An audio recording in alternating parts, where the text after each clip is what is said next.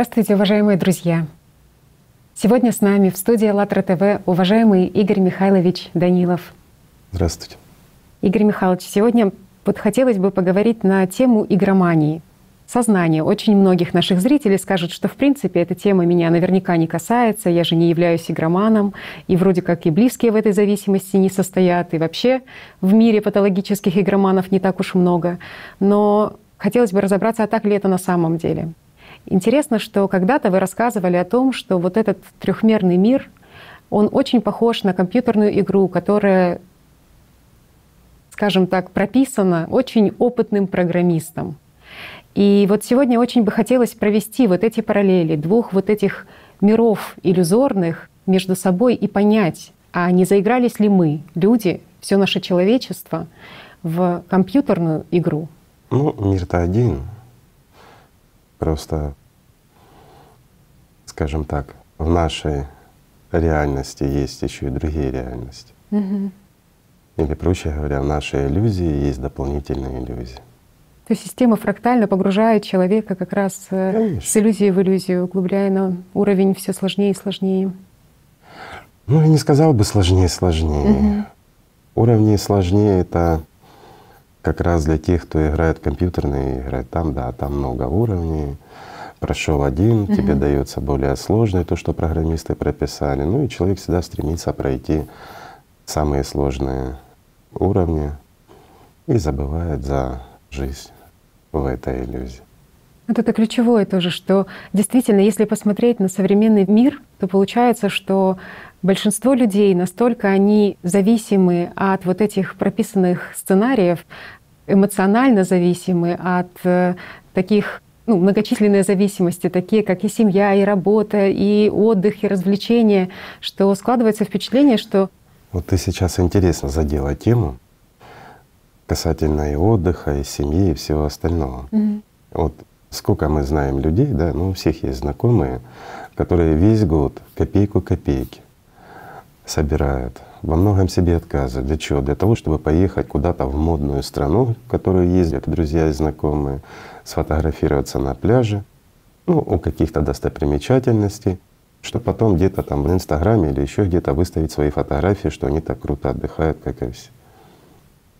Ну, разве это не игра? игра, Все игра. Да, просто что еще тоже так интересно было, что безусловно там изучали эту тему и смотрели информацию, как там вообще обстоит дело в игромании, какие механики используют там различные эти и в программисты. этой жизни. Мгм. Ну, все же фрактально повторяется. Что в иллюзорной игре, скажем, компьютерной, человек втягивается, у него есть какой-то аватар, он живет его жизнью, переживает, нервничает, пытается что-то пройти. Ну, каждый шаг прописанный. Что в этой жизни? Когда человек живет, извините, за него живут бесы в голове, каждый шаг прописанный. Ведь они же знают наперед, где он споткнется задолго до того, пока человек сам узнает. Он Мгм. еще с дома не вышел, а у него весь путь прописан. А вот, Игорь Михайлович, вы тоже в прошлой передаче как раз говорили о том, что тоже похожая жизнь наша на такую ну, существование, скажем, в трехмерности похоже на компьютерную игру, и что когда человек заходит в какой-то в игре в тупик, то ну, там, собственно, стена, а в жизни человека система разворачивает. Как но это- здесь есть сознание, да? Мгм. То есть а сознание оно немножко базово шире, чем возможности компьютера. Мгм. Поэтому мы замечаем, что в компьютерной игре мы подошли к краю, там, где не прописано, и просто наш аватарчик не может туда пройти. Вот он упирается, топчется на месте, нам надо разворачиваться, или нам пишут, вернитесь в игру, что мы зашли не туда. А в жизни как раз все стирается. В жизни у нас появляется желание сделать шаг в другую сторону, или складываются обстоятельства, что мы разворачиваемся. Поэтому мы не видим там, где наша игра в жизнь заканчивается, где наши линии, которые нам вывели. Вот в прошлой передаче мы с тобой мгм. рассказывали по дороге, по которой должен идти человек, если он духовно развивается, да, вот есть две полосы, красные линии, за которые сознание не должно выходить. То есть то, что отведено и ограничено этими рамками. Ну, так же самая система прописывает для человека вот, его виртуальность. Когда он хочет выйти именно в духовное, Ну, да? если в духовном, Мгм. да, человек может. Просто он становится невидимый для системы, неуправляем. А если он хочет зайти где-то шире за возможности, которые ему здесь система вывела, то возникают уже проблемы. Слишком стараться надо, чтобы мы расширили эти планки. Почему? Опять-таки мы затрагиваем вот то, что мы говорили в предыдущих передачах, это иерархии, а иерархии там Да. очень жесткие. Ну, в принципе, так же, как и вот уже можно сказать и в этой жизни. в компьютерной игре. Вот это тоже удивительно так, в том плане, что есть такое понятие, как уровень Бога. Оно сейчас вообще используется везде, особенно в компьютерных Мгм. играх, достижение самого высшего уровня. И, к сожалению, над этим понятием система в головах людей троллит вот это понятие. Она говорит, что там уровень Бога — это, ты не знаю, лучший парковщик, лучший фотошопер — уровень Бога, там гимнастка на шпагат села — уровень Бога. Чего не видят люди вообще? Вот Он во Бога всем не видит. Опять-таки идет симония, уподобление внешнему, что если человек делает что-то лучше всех, значит, вот он делает как Бог. Но Бог этого не делает. Бог не садится на шпагат и, извините, не паркует машину. То есть вот это стремление к совершенству все равно в человеке есть, и система показывает. Изначально в человеке есть стремление к совершенству именно как личность, к духовному совершенству, к свободе истины. Ну, действительно, к жизни. А сознание все подменяет. Вот скажут, опять сознание, опять за то же. Ну, конечно, ребят, опять за то же. Опять за то же, вот, за те же грабли, по которым мы бегаем. Разве не так? Потому что нет практики. Мгм. А практика, она никогда, не, скажем так, не приобретется, пока человек не начнет заниматься. Вот если мы глянем теорию и практику, это Мгм. две большие разницы. Особенно, что касается духовного пути. Ну вот представь, жизнь прожить в теории. Ну вот эту нашу обычную трехмерную. Да, мы будем знать теорию, мы начитаемся книжек, но когда мы начнем жить, мы столкнемся совершенно с другими вещами. Не с тем, что в романах описано. Да? Взаимоотношения людей, там какая-то красивая любовь и все остальное. В жизни все жестче, даже в этой жизни. А когда человек становится на духовный путь, то вся теория, она просто рушится. Потому что он сталкивается, он готов психологически. Опять мы упираемся во что? Мгм. Но человек готов к тому, что сознание будет сопротивляться. Даже наши друзья. Они понимают, знают, кто-то наблюдал уже, кто-то пытался, скажем, но с чем сталкиваются? С такими подменами, с которыми они не могут разобраться. А почему? Простой вопрос. Тоже Ведь всё просто. систему, Ну а как же? Конечно, разворачивает. Мгм. Если человек пытается устойчиво держаться в себе, не слушает свое сознание, он ему говорит, нет, ты мне не диктуешь, я вот и, как говорят, умом делает духовную практику, да? Ну хотя бы так, пытается. То складываются обстоятельства жизненные вокруг, родные, близкие, друзья, знакомые, работа, учеба, все что угодно, что его начинает как раз с этой дороги и сдвигать систему. Почему? Значит, есть в человеке слабость, раз она его сдвигает. Мгм. Правильно? Значит, он не уверен, он слушает свое сознание. А сознание человеческое — это как раз и есть тот бес, который, ну скажем, изгоняет людей с прямого пути. В буквальном смысле слова. Тоже интересно было, вы в прошлой тоже передаче затрагивали вот эту тему и сомнений, что как они действительно разрушают и пагубно влияют на все, разрушают и Ну, а как? расшатывают, да. А Самый главный богоборец — это наше сознание. Ведь человек сознанием поверить в Бога не может. Это надо знать. И как же, вот говорят, вот как же я верю и тому подобное. Ну, Сознание без, он никогда не будет служить Богу. По принуждению, да, но когда мы его заставим, у него выхода нет. Извините, медведи тоже, да, за сахарок на велосипеде катаются Мгм. от цирки. Даже говорят, там по канатикам звери ходят. Ну почему? Кушать хочется. Так и сознание. Из-за того, что оно кушать хочет, у него выхода нет. Вот тогда оно начинает работать. Но это же жесткий контроль. Это когда мы ему действительно определяем красные линии и держим его в этих линиях. Вот тогда оно начинает работать. И вот как раз заслуга такого человека, когда он как личность, он заставляет даже сатану Богу, Богу служить. Вот тогда это правильно. Ну а по-другому не получится. Но сознание всегда сомневается. Мгм. До последнего будет убеждать. Искать аргументы в логике своего ума, доказывать, что это Бога нет, жизнь одна. Ну, конечно, одна. В компьютерной игре, вот как угу. ты подняла вопрос, да. там много жизней, много уровней. А здесь одна жизнь, одна попытка. Пойдешь не в ту сторону, заблудишься. И вот люди слушают свое сознание, говорят, ну как же я потрачу жизнь, я потрачу годы на что? На то, что буду вот ходить там скажем так, свечки ставить, молебны совершать, там, намазы выполнять, вот, слушать, что мне говорят. Да? Я же сколько времени потрачу? Ну, конечно, потратишь. В это время можно посидеть в компьютерных играх, посмотреть сериалы, ну, пойти с друзьями в кабак сходить, ну, отдохнуть, пожить как нормальный человек. Да? Сознание ж так рассказывает. Ключевое, да, тоже вот вы правильно сейчас такой момент подняли про то, что система говорит, что у тебя есть много жизней, да, то есть как в компьютерной игре, что и как будто бы, знаете, как нивелирует вот этот страх смерти какой-то. Немного нет? жизней, угу. много дорог. Много вариантов, да, Вариантов вот начать много, сначала. А жизнь одна. Угу. Здесь ведь не дается, это там вот, скажем, в компьютерных играх. Там, извини, погиб твой аватарчик, ему дается обратно новая жизнь, и ты как бы опять продолжаешь с нуля, уже знаешь ходы, знаешь, где что тебя ждет. В этой жизни все по-другому. Здесь ты принял решение и должен идти.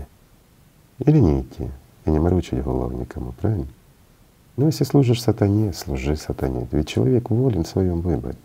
Ну, просто должен знать и понимать, что он существует. Я имею в виду Люцифер. Но когда человек понимает, что существует Люцифер, он понимает, что есть и Бог. Когда человек осознает, что есть смерть, он понимает, что есть и жизнь. И вот, вот этот выбор должен быть, когда он знает. Ну, современный мир сделал так, что люди забыли за это. Заигрались, да, в эту игру. Заигрались. Угу. Хорошо прописано. Ведь интересно, что тоже ведь работают вот эти психотехники, которые в играх, они работают и с человеком, что система всегда хочет э, усложнить вот эти правила игры, хочет, чтобы человек перешел как бы на новый уровень. И вот это усложнение, как они пишут, что чем больше человек вкладывает, естественно, времени своего и внимания в вот эти сложные, да, тем больше это для него становится ценным. Ну а как же, конечно. Угу. Ведь он там приобретает какой-то уровень, он там приобретает какую-то значимость. А за что борются бесы на земле? За власть, за статус, за свою иерархию. Ну, скажем так, чем выше бес, тем глубже могил. Ну или мучительный потом. Угу. Скажем, они ж не жалеют потом, ну, как говорят церковным христианским языком, да, они ж потом авторитетному бесу не жалеют дров под его котел. Да. Ну, да, чтобы ему жарче было, угу. удобно. Да. Получается, что человек просто своим вниманием и временем сам формирует ценности, да, как бы ну, в этом мире. То есть чем больше я вложился, да, там тем. То и получил. Я тем, скажу проще, куда вложил, ценнее. то и получил. Угу. Ведь человек приобретает в буквальном смысле слова. Если мы рассматриваем вот с позиции экономики угу. сознание наше как один инструмент, личность как другой инструмент, а внимание — это как ресурс, то куда мы вкладываем, тот инструмент и приобретаем, да? ну или какая-то материальная вещь, если мы переведем вот такие mm-hmm. Или же мы выбираем жизнь, выбираем личность, вкладываем свое внимание на ее развитие, или же накормление без. Но здесь же еще подвох. Скажем, если мы имеем отношение с бесом, мы пытаемся его сформировать, чтобы он стал авторитетнее, но тут же возникает масса иллюзий, ну как в тех же играх. Нам кажется, что он растет, а влияния на других мы не имеем. Мы как были на своем уровне, так и остаемся. Но мы очень сильно завидовать начинаем другим, тем, кто растут. Угу. А что такое зависть? Вот простой вопрос, друзья. Что такое зависть? Вот быстро скажите. Не думая, вот зависть, что это? Что ответит ваш бес? Желание. Что такое? Ну, желание, да. А что это такое вообще? Вот зависть это что? С позиции беса по отношению к личности. Способ скачивать, естественно. Нет, это стимуляция. Стимуляция, да. Самая банальная стимуляция на действие. Угу. Опять-таки на что? На Супер. вложение своего внимания. Угу, угу. Всего лишь на все. Точно, ведь они же на самом деле там даже в этих компьютерных играх именно прописывают так, чтобы постоянно у человека на виду Постоянно были, стимулируют, да, были да, те, кто достигает, да. были новые возможности и тому подобное. И почему человек в жизни, вот в нашей трехмерной жизни, он всегда ждет. Вот кто из вас достиг счастья, ребят? Вот действительно, никто и не сможет достичь в этом мире. Почему? Потому что его здесь нет. У нас есть такая цель, дойдем до сюда, построим дом. Банально, мы тысячу раз об этом говорили. Но построим дом, там все прописное. Хорошая машина, хорошие дети, хорошая должность. А дальше что?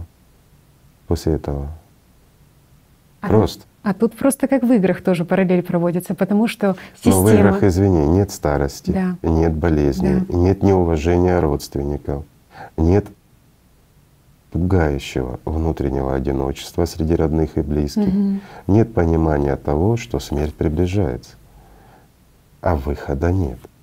Ведь в играх такого нет. Просто система ставит играх новые, всегда новые есть цели, выход. да. Конечно. А Мгм. потом, чем заканчиваются игры? То же самое. Триумфом. Ты кем-то Да. становишься. Тебе аплодируют, ты стал героем. В жизни много героев тоже. Люди становятся героями, они хотят ими стать. А что потом, после аплодисментов? Ну, человек всю жизнь занимается спортом, Мгм. к примеру. Ну, я тоже как бывший спортсмен, для меня это близко. Но я никогда не стремился на олимпийские вот эти пьедесталы, мне было чем другим заниматься, и я прекрасно знал, что это такое. А друзей много, которые становились на этот пьедестал, а после этого жизнь заканчивается. Ну, она как бы продолжается. В психологическом плане очень рано причем, да, ты осознаешь. Травма сумасшедшая. Мгм. Пока вот он в звездах, он На насыщается. триумфе, да, вот это. А потом понимает, здоровья нет. Ну хорошо, повезло, если человек грамотный и умный, скажем, там смог реализоваться где-то в жизни как-то. Но, как правило, обиды, озлобленность, и ты никому не нужен. А сознание, оно, у него уж нет времени. Это тоже, оно же с временем балуется очень сильно. Человек помнит себя, как он стремился, как он сделал для страны. А что такое выиграть Олимпиаду, да? Мгм. То, что ты для людей сделал, для всей страны, флаг в честь тебя поднимали. Тебе поаплодировали и забыли. Страна-то есть, люди есть, а вот чести то и нет. И уже никто тебе так не аплодирует. Никому ты уже не нужен, ты уже прошлое. А это ж страшно и пугающе. Понимаешь? вот? Вот это тоже интересный, А человек отдал жизнь. да.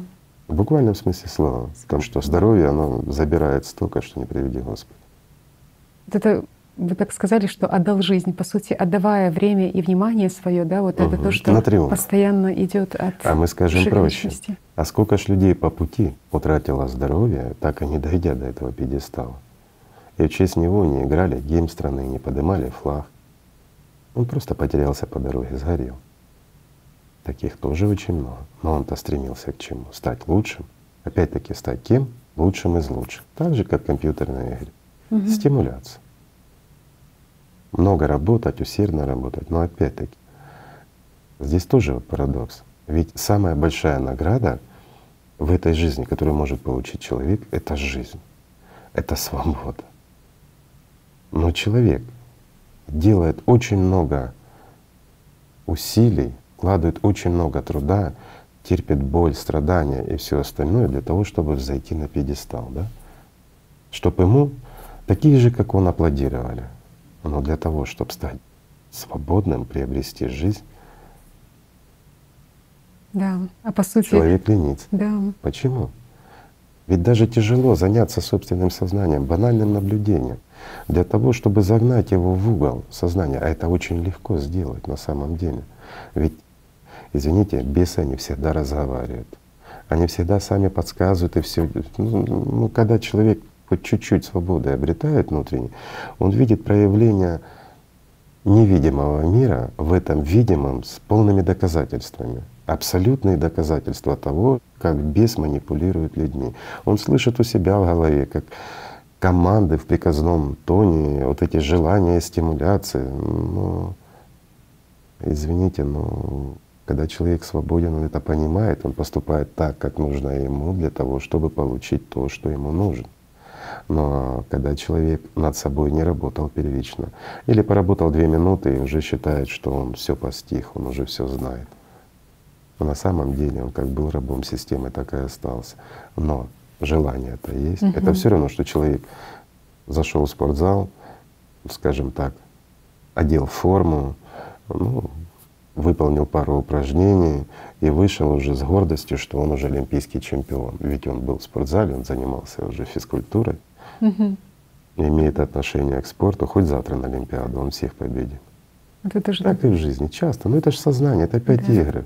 Опять вот эти вот ложные установки. И опять стимуляция чего? Желания, эгоизма, гордыни и всего остального.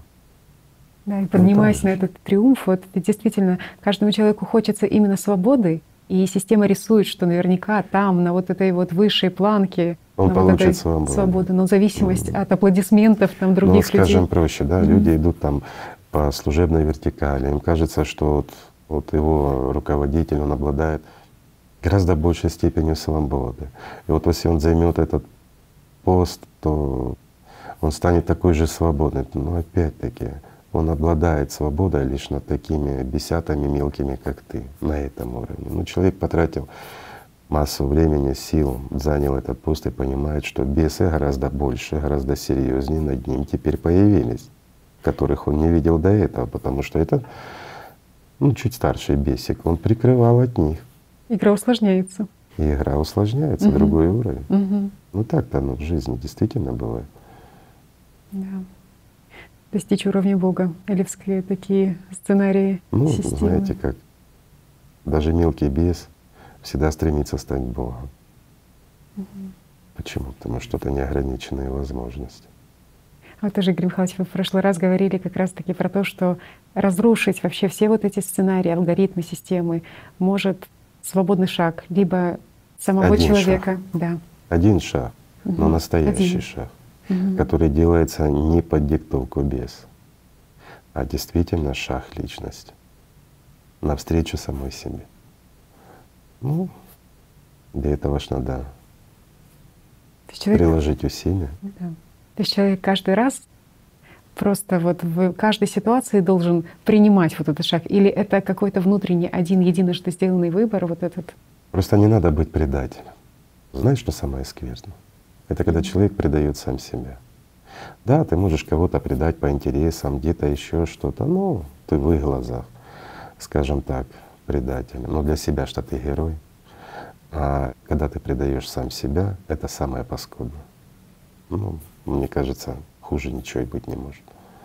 И вот если ты сделал шаг навстречу Богу, то не отворачивайся к Нему спиной. Это не прощается. Не значит, что Бог не простит. Бог любит всех, кто к Нему придет. Просто прийти не получится. Если стал служить уже, извините, не Богу, а сатане, то вырваться крайне сложно. Ты усложняешь себе задачу, вот как в компьютерной игре, угу. ты переходишь через несколько уровней, когда не можешь пройти свой мелкий уровень, а уже прыгаешь на более высокие планки. Ведь действительно в жизни вот тоже люди делятся тем, что настолько допустим, во взаимоотношениях между людьми, в семьях, настолько идет усложнение вот этих а зависимостей. Да. Взять даже любую семью. Ведь игра сплошная, та же компьютерная игра. Муж играет с женой, жена играет мужем. А где, извините, любовь, а где взаимопонимание? А что такое любовь? Ну, скажем, земная. Это прежде всего взаимопонимание, это взаимоуважение. Разве не так? Да. Это не то желание друг друга до бесконечности, извините, как две собачки. Что они друг друга пожелали, а потом друг друга кусают, как собаки. Нет, это не жизнь, это не любовь. Любовь — это взаимопонимание, это взаимоуважение, это взаимовыручка. Это когда мужу не стыдно помыть посуду, а жене поменять лампочку, скажем так. Угу. Без обид, без всяких толканий. Это мое, это твое. Когда идет это мое, это твое, ну это уже, это уже не наше. Угу. Разве не так? Конечно, каждый должен заниматься своим делом, это понятно, но взаимопомощь, она должна быть, и взаимопонимание прежде всего. Игорь Михайлович, а вот тоже такой практический вопрос от пар, вот семейных, от людей. Почему не получается остановить с первого раза Вот ты принял решение не продолжать, и не получается остановить с первого раза вот эту ситуацию Скажем или так, мысли в голове. принял решение спортсмен победить. Мгм. Сколько нужно времени и тренироваться для того, чтобы победить. Но если он устойчив к своим желаниям, если он действительно стремится и вкладывает туда и развивает свое тело, он получает этот шанс. А здесь что происходит? Вот человек почувствовал, да, пошла волна такая вот, ну, скажем, более-менее свобода личности. Он почувствовал, что действительно он может, скажем, обрести свободу, у него есть, ну пусть не любовь, но уважение к Богу. Он чувствует, что Бог есть. Вот, назовем так, скажем. Человек почувствовал, что Бог есть. И вот внутреннее расположение. Он принимает решение. Во что бы то ни стало, я должен достичь. Принял, сел. Хорошо. Сознание говорит, ну и что? И получилось. Ну и что ты будешь делать? Ну вот ты принял решение. Что дальше? И человек теряется. И сознание ему тут же рассказывает, да? Опять-таки, кто рассказывает? Сознание. Почему? Потому что он делегирует то, что должен сам делать, исполнение сознания. То есть он делегирует свою работу как личности исполнять без. Без будет это выполнять. А потом удивляется, почему его сознание так противится всему, почему сознание его ненавидит Бога, почему оно его выгоняет с его религии. Ведь сколько мы случаев знаем, когда родители, они действительно в религии, они действительно уважительно к ней относятся, они от чистого сердца исполняют молитвы, все ритуалы, все. Деток приобщают к религии, а детки чуть подрастают, становятся богоборцами. Почему? Сами Простой вопрос. да, сознанием шли, да? Ну, конечно. Когда ребенок смотрит, что он приходит, допустим, в храм, он Мгм. должен там стоять молиться, а в это время друзья играют в футбол, единственный выходной его, ну, ему становится обидно, да? Когда в него тычут пальцем рассказывают, что он сектант, ему становится обидно. Кому обидно? Сатаненку обидно. А родители, они набожные, они приобщают к церкви, но сами недопонимают и ребенка не учат. Не учат внутренней духовной свободе. Тогда, если человек получает этой свободы, он, ему плевать на футбол, что друзья играют. Да, ему может быть их жалко, потому что они проводят время не в том. Это не значит, что ему, скажем, если вот он встал на духовный путь, если вот он при церкви, ему нельзя играть в футбол. Можно? Почему нельзя? Свободное от молебное время, да? Мгм. Вот, Игорь Михайлович, вы сказали, что у человека, возможно, и не получается из-за того, что он делегирует вот этот вопрос Конечно. Своему сознанию. Сознанием мере. Как вот обычному человеку Человек понять? привык ведь Мгм. в первую очередь все выполнять сознанием. И он не разделяет. И вот здесь кроются самые большие нюансы. Да? Есть теория и есть практика. Бес, он обладает огромным запасом теории, но у него нет ни шага практики в сторону Бога. И он всегда может запятыми и чем угодно вот эту внутреннюю потребность загасить примерами.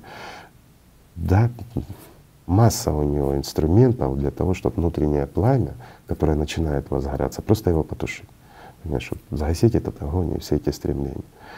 Но разве можно доверять, ну, скажем так, слону охранять посудную лавку внутри? Ну, ну побьет же, потому что он слон. А это сатане доверять свой духовный рост. А какова задача, ну вот как человека, как личности? То есть, если не возлагать на сознание, то как э, ему развиваться Чувственно. чувственно? Мгм. исключительно чувственное ограничение, смотреть, развивать позицию наблюдателя. Ну вот, скажем, самый главный предатель, я уже об этом рассказывал, у того же Люцифера — это первичное сознание. Это младшее звено, с которым они, как правило, не считаются, но оно ключевое. Его всегда хорошо кормить, можно переманить. Мгм. И он, вот позиция наблюдателя, вот кто, ну, скажем, знаком с «АЛЛАТРА», еще что-то, они знакомы с этим, или восточные практики. К сожалению, в христианстве оно есть, но оно слишком закамуфлировано, также и в исламе закамуфлировано, вот это первичное восприятие. Ну, то, что вот мы называем первичным сознанием, оно так Можно найти. Ну, там как-нибудь сделаем, может быть, передачу, если нашим друзьям будет интересно. Пройдемся по религиям, где о чем говорят, о тех же субличностях, в любой религии это есть, о том же первичном вторичном сознании, о тех же бесах. Ну, хотя, скажем, те, кто хотят, они могут найти это от жизни, в жизни святых, да, да. тех, кто действительно стяжал любовь Божью, кто действительно шел. Ну, таких не сильно много, к сожалению, но они отличаются от пустоболов, тех, в которых писята одевают одежды и притворяются слугами Бога. Истинных святых их единицам бывнем. Ну, по ним видно, по их работе. Ты вообще благодаря знаниям уже вот эти работы, когда читаешь, что ты уже понимаешь, где и зерна где эти, врет, где врет человек, где нет. Где бес врет, да. а где действительно человек, обретая да. свободу, делился со своими братьями, потому что он рассказывал в первую очередь о труде, о работе, о том, что стяжание вот это Духа Святого — это тяжелый труд в первую очередь, и это чувственная практика, а не мыслительный процесс. Но это же всегда отрицательно воспринималось остальными. Как же мы должны своим умом постигать? Угу. Что мы умом постичь можем? Таблицу Менделеева можем, как мы в прошлой передаче говорили, в отличие от, извините, пророков, которые знать ее не могли. Это мы можем. Ну, не больше. Но то, что касается духовного, ребят, умом мы можем постичь лишь литературу, вознести ее в святость и приходить и ждать, когда, извините, нам какая-нибудь халява упадет, потому что мы вознесли в святость это. Опять ждать чего? Материального вознаграждения. Где? Здесь трехмерности. И надеяться, что нам потом тоже воздастся. За что? За то, что мы сатану возносили? Ну разве не так? Да. А когда люди становились на духовный путь, они работали, они понимали, что это чувственное. Ну, они называли это сердечные произношения. Mm-hmm. Ведь Многие как раз и говорили, что не словами, даже Иисусова молитва да. должна делаться. Если она делается словами, ну на первых этапах по-любому словами, а вот в дальнейшем ни в коем случае. Это чувственно, это то, что должно жить в сердце, это то, что идет из глубины, из-под сердца даже. То есть как раз, ну, в принципе, тот же лотос, только такой переведенный, он выполнение мантры, да, но мантра опять мантра что делается? Это словесное mm-hmm. произношение много раз, ну такое аутогипноз, больше ничего. А что получишь ты от аутогипноза? Картинки, которые возжелаешь в голове, образы получишь, но ну, нереальность. Об этом тоже надо знать. Да, то, чем вы приличаете система именно образами, да, ну, этими. Плохо, когда угу. люди не понимают и не знают, что такое чувственное восприятие. Над этим тоже трудиться надо. Ведь мы уже говорили об этом. И часто сталкивались с людьми, некоторые в откровениях начинают рассказывать о том, что они не знают, что такое небо. Они не могут воспринять это чувственно. Но им хочется. Раз хочется, значит получится. Работать надо. Угу. Просто действительно получается, что весь вот этот опыт, который как в игре обретают да, люди 99%, он нужен только для вот этой игры. И также и здесь, в принципе, в трехмерности. Все, что приобретает человек в трехмерности, он нужен только здесь. Но он как личность не приобретает самого главного вот этого Жизнь. своего опыта жизни, да, чувственного. А все бессмысленно. А вот простой вопрос, если бы человек себе задал, какая цель твоей жизни? Вот просто. Ну, вот цель. Та цель, на которую ты готов потратить жизнь, на которую ты потратить готов каждую секунду и каждое мгновение своего внимания. Простой вопрос. Вот честно ответьте, друзья. Вот положа руку на сердце. Конечно, сознание сбрешет, обретение жизни и тому подобное. А вы честно ответьте. Если сознание будете слушать или пытаться им найти, то вы найдете много-много всего от богатства до значимости, до власти, до здоровья, до всего чего угодно. Но только не любви Божией. А что может быть важнее? Скажем так, да, жизнь, там, вечность — это прекрасно, но это замечательно. Но первое, что человек должен, это обрести любовь Божью. А прежде должен сам полюбить Бога, но он должен понять, что Бог есть. А если ты его не знаешь и не ведаешь, ну, твое сознание будет плеваться на лик святых. А как же по-другому? И ты будешь это делать. Ведь Не демон тебе плюется, ты плюешься. У демона нет ни рук, ни слюны, ни рта.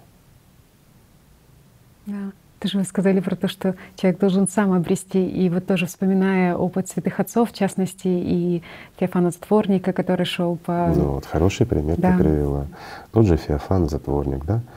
А ведь он же рассказывает прямым текстом да. то, что проходят, извините, наши друзья вот из «АЛЛАТРА». Разве не так? Да. Он рассказывает и о тех же бесах в голове, с которыми приходится бороться, и с теми же этапами, с которыми он сталкивался. Ну, у него язык немножко свой такой, ну, надо попустить все таки это 19 век. Угу.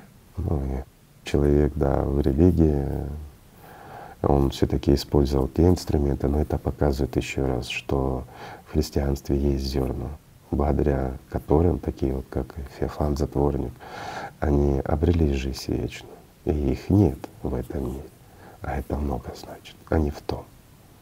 Просто тоже, что очень запомнила, что как раз-таки в инструментах ухода от системы говорилось о внутреннем вот этой духовной ревности, как они ее называли, о том, что она Но прям духовная огненная. ревность, опять-таки, то, что они называли огненная духовная ревность, это значит, что поставленная цель и абсолютное стремление к ней. Вот как мы вначале говорили нашего разговора, олимпийский чемпион. Если ты действительно спортсмен, если ты действительно хочешь стать олимпийским чемпионом, надо очень много трудиться. Это цель твоей жизни.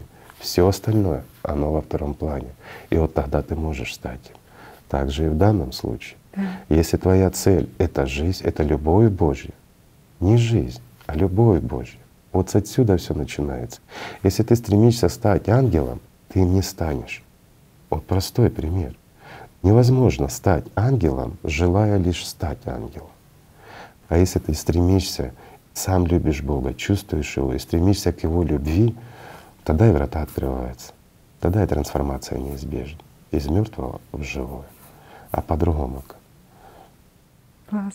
Просто как раз-таки вот эту ревность и называли деятельная ревность. И она очень, ну как бы важно а было участие самого человека. А без этого ничего не получится. Угу. А как же? Я когда-то говорил, что в крайне редких случаях за действительно большие заслуги перед теми, кто приходил, или перед миром Божьим человек получал. Ну, вот хороший пример, скажем, за Иисуса Христа, да, когда Он просто своей волей когда человек раскаялся и сделал шаг, когда он открылся перед Иисусом Христом, будучи с Ним же на кресте. Но Иисус его взял и забрал. Имеют они право на это. Но извините, это единицы за тысячу лет. Ну, остальным надо пахать. Да. А, скажем так, это ну, так вот олимпийскую медаль подарить могут, но на пьедестале перед всеми ты не взойдешь, да. Но здесь вот подарили ему олимпийскую медаль. Понятно, что с этим человеком все хорошо. Он стал ангелом, он живой, он рядом с Иисусом. Но это ж его милость. А как же остальным? А вот остальным надо ревностно, видеть цели, не замечать препятствий. Оно и ценно, когда ты сам именно конечно, ценно. вот это. Так да, в этом смысл. путь проходишь. А, ну и опять-таки, конечно, ты же его проходишь, ты обретаешь. А для чего эта жизнь дана? Простой вопрос. Вот еще, извините, за цель обращался, опять обращусь. Для чего, по-вашему, дана эта жизнь? Для того, чтобы вы, извините, из ничего превратились в ничто, для того, чтобы вы здесь сели зло, доказывали кому-то что-то, что вы чего-то стоите. Ребят, ну, как бы вы ни доказывали. Ну, были в истории такие сильные демоны, как мы уже упоминали их, Наполеоны и Гитлеры, и македонские. Но где они? В ком-то из вас. Всего лишь навсего. И дальше они не пошли. А смысл? Вот простой смысл. Для чего вы здесь? И вот эти самые важные вопросы в жизни. Кто ты? Для чего ты здесь? И какова твоя цель? А без них весь этот мир, он, он иллюзия, он компьютерная да. игра, постоянное отвлечение, то одно, то другое. Да? Ну так же ж. А какой смысл тогда от этой жизни, от этого рабского существования, когда за тебя живут бесы, когда ты как инструмент, тебе не хочется, а тебя толкают. Ведь порой же сознание, оно толкает людей на то, что они не хотят делать, они противятся, потому что хоть остаточки совести, но они есть. Да? Вот этот хоть маленький там, не вылупившийся еще цыпленочек, тот ангелочек, но он сопротивляется. А люди вынуждены делать, потому что бесы их заставляют. Но кто творит все зло в этом мире, кроме бесов, кроме нас с вами, да? Никто. Ведь зло само по себе, оно не существует. Его нет. Это продукт нашей жизнедеятельности. Правильно вы сказали, что каждый человек все равно, он чувствует, что он в этой игре проигравший. И отсюда и Конечно, состояние вот эти, и дискомфорт. А разве выигравший компьютерную игру, он выигравший? Он проигравший. Он потратил время, он потратил жизнь на то, чтобы, извини, выиграть иллюзию. Так и в этом мире. Чтоб человек не обрел, он выигрывает иллюзию. Ну, порадовался, даже олимпийский чемпион. С одной стороны, да, это огромная заслуга, человек что-то достиг.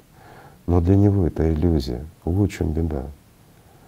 И с годами он понимает, что если бы дать ему возможность прожить ее по-другому, ну ради той минутки mm-hmm. славы, она длится минутку. Ну, может быть, если он глупый, он бы повторил. Но те, кто понял суть, они никогда бы этого не сделают.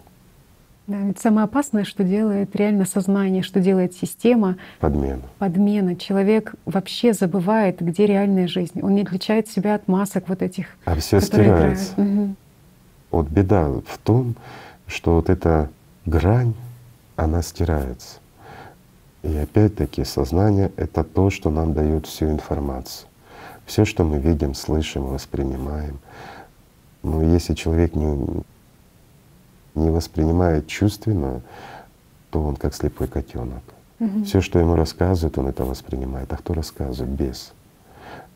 А они ведь подменяют все. И слова подменяются в сознании, и суть подменяется. Ну, это сплошная манипуляция. Вот, кстати, вот, ну, я думаю, будет интересно в отношении самой системы. Вот за подмены вот эти угу. вот, скажем, то, как она латает свои дыры, а дыр у нее полно, как в любой компьютерной игре. Угу. Ну, я начну с простого, да.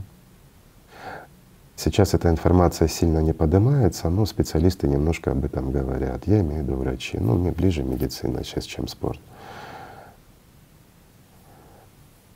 Где-то, скажем, последние десятилетия, несколько десятилетий, начался такой всплеск психических расстройств в крупных городах. Ну, это отмечали, это замечали и психологи, и психиатры и тому подобное.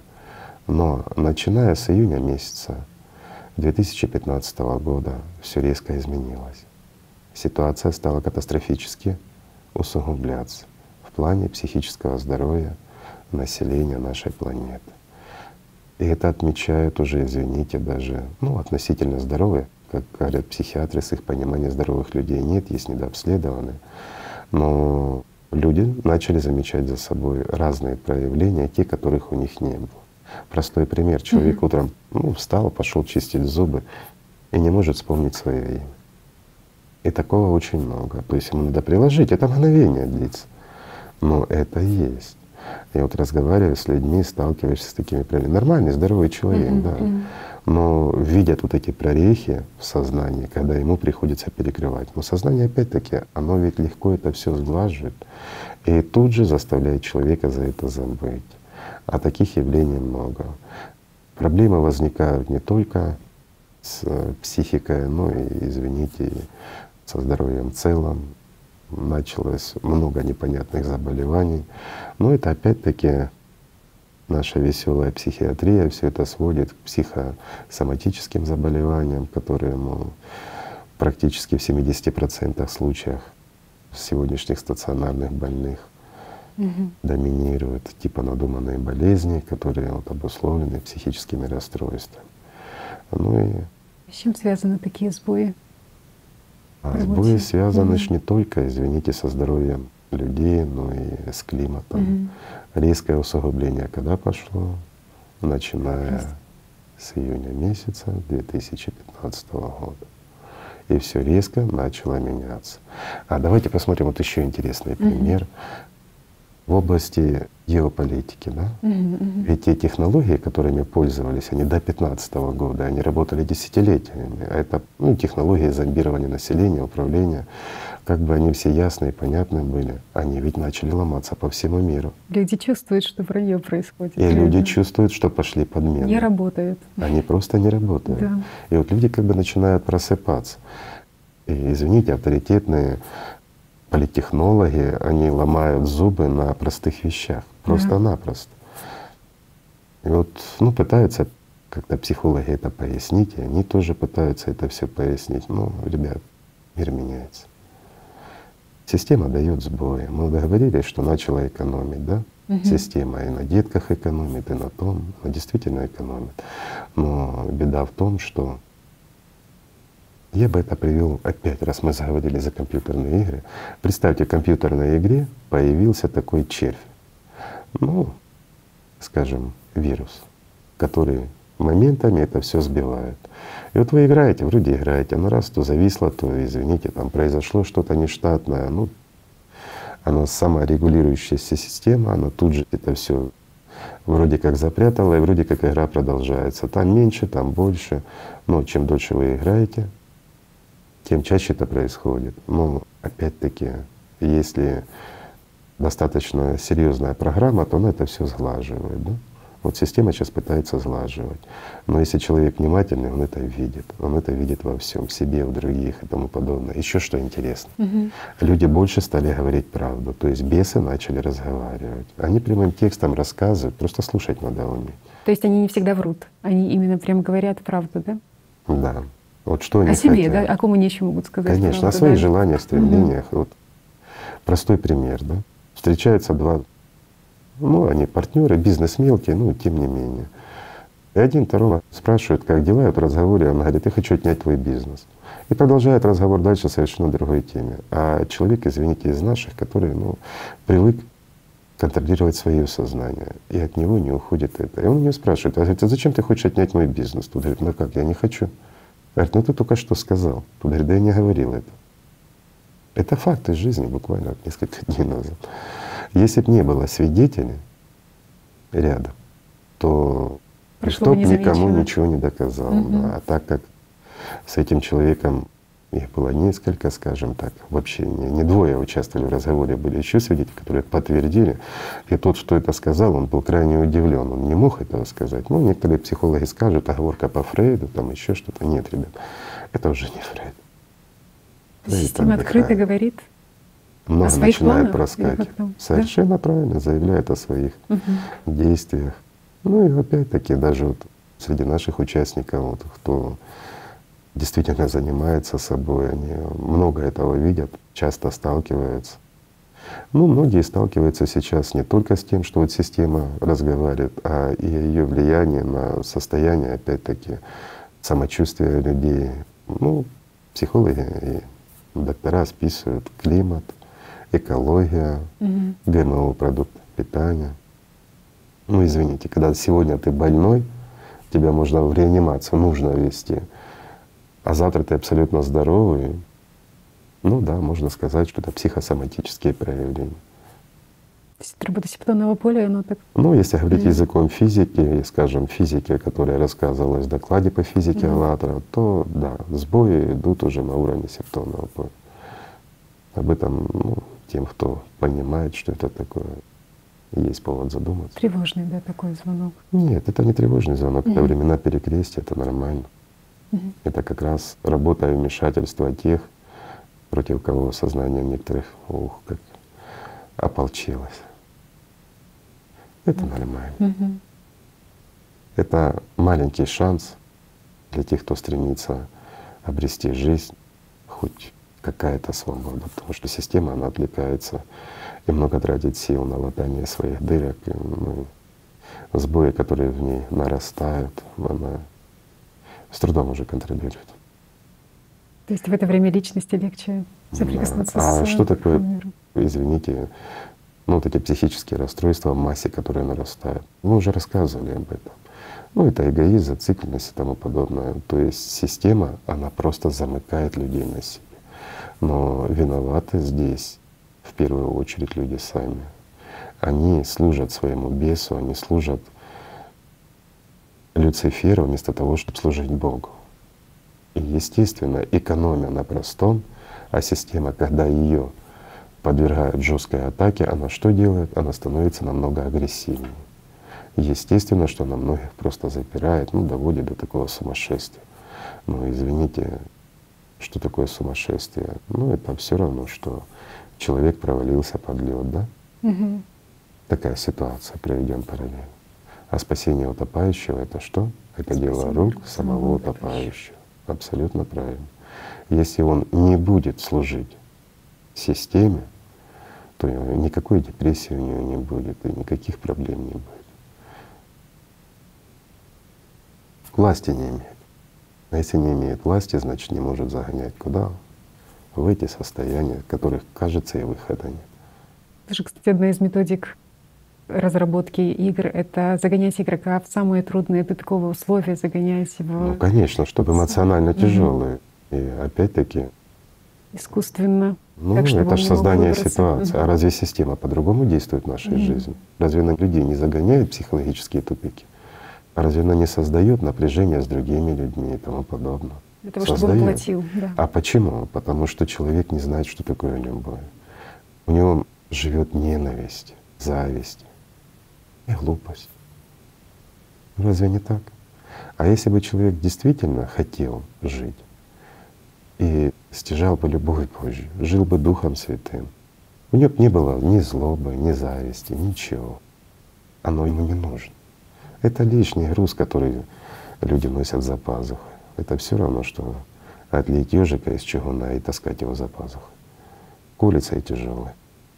Тоже такой прием интересный, что когда проектируют вот эти игры, то они строятся на том, чтобы человек думал, что якобы пока он там отлучается на работу или еще что-то, жизнь в игре проходит без него что твое участие очень важно. Не знаю, там Конечно, без тебя урожай пропадет или еще ну, что-то. Так это естественно, есть втягивается, опять-таки иллюзия жизни создается, создается подмена, создается значимость этого человека. Угу. И он переживает за тот урожай, которого нет. Но он в это время забывает о том урожае, который он даже не посеял, свой духовный. Разве не так? Опять-таки, а кто создает эти игры? Ну, все скажут, ну, есть люди умные, грамотные. А кто умный в этих людях? И каким они, извините, руководствуются ну, желанием, да? И от кого это желание? И вообще, с откуда мне мысли приходят? И почему они такие умные? Почему так усложняются, быстро усложняются игры, правильно? Угу. И они дублируют нашу жизнь. Без что в этой жизни, что в той. Все это рукотворство бесовское. Ну разве не так? Стопроцентное отдание своей жизни в руки системе, и она полностью… Совершенно правильно. Угу. И живи как хочешь. Игорь Михайлович, а вот мы когда-то говорили про девятый день, а вот эти компьютерные игры и девятый день, теория девятого дня системы, они как-то между нет, собой связаны? Нет, не связаны угу. никак. Здесь просто это отвлечение внимания. Человек прожигает свою жизнь, живет в иллюзии, взращивание эгоизма в нем, гордыни и всего остального. Просто глупость наращивает. Угу. Таким образом, человек ну, как бы порабощается, сам себе кандалы одел и мучается. Угу. А девятый день — это мечта, мечта системы, создать такого вот воплощения, угу. да, властелина равного Богу. Просто что тоже интересно, что как раз-таки как система и взращивает вот этих скажем, людей с придуманной манией величия того, что они являются боги. Вот эти игры, которые в Бога. Вот ты говоришь игры в Бога. А давайте возьмем обычную семью. А разве родители не играют над своими детьми в Бога? Угу. Когда они за них хотят прожить жизнь, когда они рассказывают им, как сделать тот шаг или тот шаг. Да, забота родительская должна быть, но дети не рабы, они люди а родители это забывают. Разве не так? Да, и плюс не знают, какой Бог. Разве, ну как бы, да, то есть Бог mm. истинный, как любовь является, да, то есть выполняет ли он такие функции, какой, какими методами действует. А если да? бы Бог был диктатором, если бы Он хотел, чтобы мы были рабами, да, ну, то чем бы Он отличался от сатаны? Простой вопрос. Просто что интересно, что у каждого человека есть вот эта потребность построения как бы созидательного общества, потому что очень часто именно вот это а с откуда этот стимул, это не... угу. Вот с откуда потребность созидательного общества, равного общества, ну вот многие говорят утопического общества, да? С откуда у людей эта потребность равенства, любви, уважения друг к другу? Разве оно идет не изнутри, угу. изнутри? Ну, сознание тут же начинает рассказывать, что это невозможно. Почему? Ну, в силу экономических других проблем. То есть это нереально, это невозможно, это разрушит. Все возможно. Ведь условия и правила игры здесь диктуют, опять-таки, создают сами люди по выбору своему. А вот кого не слушают, это уже другой вопрос. Ну, свобода выбора, хотят слушать демона. Но строят этот мир люди. Вот своим вниманием, своими руками, своими делами. Ведь это так. Так же, как и в семье вот создают кто, опять-таки, кто семью создает? Бес или ангел? Люди. Своим выбором. Кого слушают, такая семья. Такая жизнь у них. Угу. Это же что заинтересовало, что когда в играх прописывается сценарий относительно построения общества, то это общество, которое действительно, как вы сказали, строится сугубо на экономических взаимоотношениях, что Разве... народ в играх не религиозен, то есть не духовный. А разве наш мир духовный? Угу. Извините. Разве люди в современном обществе духовны? Вот простой вопрос. Да, у нас много религий, у нас много верующих, но мы говорим о верующих, мы не говорим о их духовности. А разве занимаются их духовным воспитанием? Интеллектуальным, да. Развивают сознание в плане святых писаний, еще чего-то извините, выполнение каких-то моральных принципов. Это замечательно, это великолепно. Ну хотя бы людям стыдно, я же принадлежу той религии или другой, я не должен так делать, и люди не делают. Ну как бы здесь даже демон соглашается приостановиться. Mm-hmm. А разве духовность в них развивается? А духовность обрести не так просто. Тебе ее никто не подарит. За то, что ты поставила свечку или выполнила намаз, духовнее ты не станешь. И вот здесь как раз ты Феофане затворники. Угу. Вот приводила пример. Да, вот да. это и есть путь как раз обретения духовности, где нужно работать и работать много. А избавиться от бесов разве просто? Нет. Первые этапы, они крайне сложны. Угу. Ведь человек должен преодолеть неверие в себе, богоборца в себе победить. А это не так просто. Ведь он отрицает, он хочет другого, он хочет земного, он рассказывает, что ты жизнь тратишь и убиваешь, но опять-таки двойные стандарты. Вот мы их да. разбирали в прошлой передаче, да? Для этого, знаете, как для того, чтобы пойти на выздоровление от зависимости, надо признать, что это есть в тебе, что это прежде всего то, о чем и говорили святые отцы, о том, что… Перестать врать себе да. и честно глянуть самому себе в глаза. И опять-таки, прежде всего дать ответ. Кто ты? Какова твоя цель? Да? Ну, вот с этого все и начинается. Угу. Вот тоже, кстати, говорили, что как раз-таки в вот этой потребности двигаться, в желании идти к Богу, важным является и то, что, к сожалению, было утрачено в веках. Это именно наличие знаний того, как двигаться. Потому что система действительно ну, разворачивает. Ну, вот мы говорили о Феофании, да? да? Вот опять о нем скажу. А разве он не в тех условиях был? В тех. Да. Да, немножко облукал, мог бы идти быстрее, но он-то совершил свой духовный подвиг, в отличие от миллионов рядом находящихся. А почему? Ну, мне очень нравится, как он описывает даже вот эти инструменты благодаря. Он описывал всего лишь инструменты. Угу. А суть в чем? Потому что он хотел любви Божией. Потому что Жертвы. он сам понял, что Бог есть, и прежде всего надо любить Бога. И он действительно всем сердцем его полюбил. А остальное это всего лишь путь. Да, спотыкашки, да, длинный, короткий путь. Это путь. Понятно, при наличии инструментов человек принявший любовь Божью, он может пройти прямо. Ну, может пройти, извините, зигзагами. Но главное, чтобы он дошел. Вы правильно сказали, что ну, как человек почувствовал. Просто интересно, как святые отцы описывают вот этот опыт действительно истинной внутренней молитвы, когда они соприкасались с Богом. Ну, там просто приводили они пример на том, что там, инженер испытывал, допустим, свой там механизм и попал в поле вот это, да, то есть воздушное, которое втянуло его, там, подняло, приподняло. И вот они описывают, что истинная молитва, настоящая молитва, она словно вырывает человека из вот этого трехмерного мира, Конечно. что он вот приобретает этот опыт а, жизни. Конечно, ведь они описывают, опять-таки, ну, это они описывают духовную практику. Угу. Есть и повседневная жизнь, которую они описывают, тот же Феофан, угу. когда он сталкивается с сопротивлением системы, когда он с этими бесами борется, когда он с вот этим неверием и всем остальным и стремится к любви. То есть это повседневность. Угу. Но они же рассказывают, опять-таки, эти святые отцы, как ты говоришь, они описывают и духовные практики. И правильная здесь ассоциация вырывается. А разве не утрачивает человек связь с этой трехмерностью? Разве не выходит он в правильно выполняемой духовной практике из-под власти самой системы? Да, пусть ненадолго, но он обретает эту свободу. В этом смысл практики. Описывает, что действительно не хочется возвращаться в эти детские Конечно, игры хочется. и зависимости, да, которые Правильно. находятся. Детские игры и Детские игры именно а так описывают. Угу. Ну, давай мы посмотрим. Вот опять-таки вернемся к нашей трехмерности. Ну, давай возьмем тоже геополитику, да? Ну, чтобы никого не обижать, не затрагивать. Разве это не детские игры взрослых дядек, которые заигрались настолько, что убивают людей? Угу.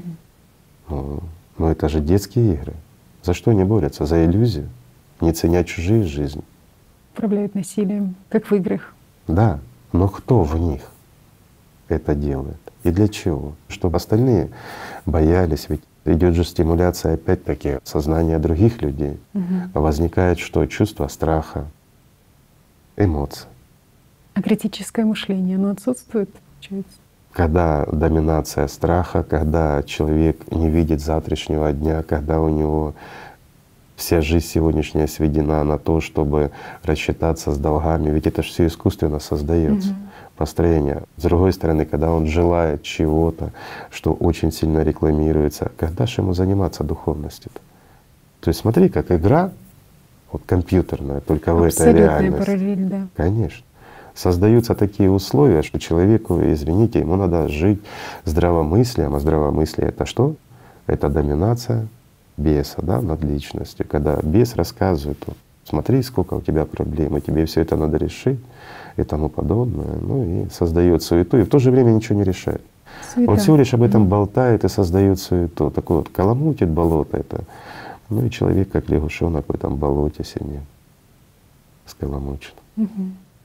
Тоже интересно, как раз-таки возвращаясь к опыту тоже святых отцов, просто они тоже вот в свое время, когда изучали этот опыт, они же и говорили четко о том, что есть определенные инструменты, как не попасть в зависимости от этих бесов, есть какие-то инструменты выхода из этих ситуаций. Описывают вот эти этапы, через которые проходил подвижник, что самым первым этапом это, безусловно, у него были мысли и мысли, направленные на добро, но все эти размышления были в страстях, не было сразу вот этого именно как внутреннего огня. А что понимается под словом «страстях»? В желаниях. Страсть — это доминирующее желание, угу. страстно хотеть, да? Да. То есть то, с чем сталкиваются все граждане этой планетки. Страстные желания всего, кроме жизни, кроме любви Божьей. Но в то же время все хотят чего? Все хотят мира, любви и уважения. Угу. Хотят, но желают другого. А вот если было бы наоборот, мир был бы другой. Да. Все ж просто. Угу. Что дальше описывает, что были как бы и следующие этапы, когда в принципе вот духовного вот этого чувствования и вот этих страстных мыслей становились первые, наполовину, как будто бы. Первые опыты, э, скажем так, уравновешивания чувственного восприятия и соблазнов от систем. Угу. Правильно. Это распределение силы своего внимания. То есть человек усиленно, прикладывая определенные усилия с позиции личности, уже начинает контролировать свое внимание, и он не поддерживает разговоры в голове, он не поддерживает страхи, не поддерживает вот эти иллюзии, которые создает система, а уже смотрит вот здесь здравомыслие, что ему надо, что ему не надо. Понимаешь, вот простой пример. Mm-hmm. Идешь в магазин, тебе нужно купить тапочки. Ну, кто с этим не сталкивался. Пришла за тапочками. Пока все шубы перемерила, да? И вот уже многие смеяться начали. Но это ж так. Ты же за тапочками пришла. У тебя денег на шубу нет. Зачем ты ее меряешь? Кстати, да. Вот, кстати, да. Ну, это утрировано, а если мы переложим, то это действительно так. Угу. Но когда ты идешь за тапочками, ты зашла, взяла тапочки и пошла дальше выполнять то, что тебе необходимо. То есть проблем нет никаких, правильно? Угу. Но тапочки нужны, нужны, не будешь босиком бегать. И все. Вот это и есть соблазн, и есть как раз отвлечение Страсти, на все. Да, Угу. Ну, некоторые скажут, а как же жить? Это что значит? Вообще ни на что внимания не обращать. Да нет, ребят, обращайте, жить нормально. Все оно нормально, все получается. И шубы будешь мерить, никуда не денешься. Но главное не под диктовку сатаны. Игорь Михайлович, тоже вот сейчас коснулись немножко темы такого внимания. Тоже пришло письмо от участницы. Пишет женщина, она задает такой вопрос. В прошлой передаче вы говорили о распределении внимания, о том, что 80% внимания должно направляться на духовное развитие и 20% внимания на уделяться материальной жизни. И в передаче «Сознание и личность» говорилось о соотношении 70 на 30, а в исконной физике «АЛЛАТРА» говорилось о соотношении 90 на 10. И вот задается вопрос. А как а же вот это, это понять, да? С чем Почему связано такие такое разные разное соотношение? Да? Все очень просто. Угу. На начальном пути, когда человек начинает что-то чувствовать и понимать, то должно быть хотя бы и вот сознание личность, мы говорили, да. о том, что должно быть хотя бы 70% уделяться духовно, mm а 30% на мир, потому что все равно у тебя будет соблазняться и шубкой, и еще чем-то. Вот, вот эти шубы вместо тапочек — это 30%. Следующий этап — этап уже становления, когда человек уже взрослеет духовно. Соотношение должно быть, ну, хотя бы 80-20. 80% своего внимания ты должен тратить исключительно на любовь Божью, на ее стяжание, а 20% на все земное. Все так же. Для посторонних, тех, кто будут рядом, они не заметят разницы. А вот когда человек уже достигает, э, скажем, духовной свободы, вот тогда 90 к 10. Потому что здесь находится еще в этом мире. И сознание должно тоже что-то кушать. Если этого не будет кушать, оно умрет. А умрет, значит, это, извините, ты нарушишь закон. Ты не имеешь права, пока тело не отслужится, отсюда уходить. Ты должен работать, ты должен приносить пользу людям. И одна из потребностей, которые вот святые отцы достигали, это деяние. Да? Да, действие Это духовная потребность помогать людям действительно помощь на именно духовном плане помощь. И вот 10% внимания более чем достаточно на все. И на работу, и на жизнь, и на то, чтобы крайне активно помогать людям. Всего лишь на все. Просто на лишнее не тратишь. Да. Ведь многие святые отцы тоже, они же уходили в это внутреннее делание, но потом обязательно возвращались. И вот, э, кстати, вот здесь хороший пример на них как они тратили свою силу своего внимания. Ну, то mm-hmm. так оно и выходит.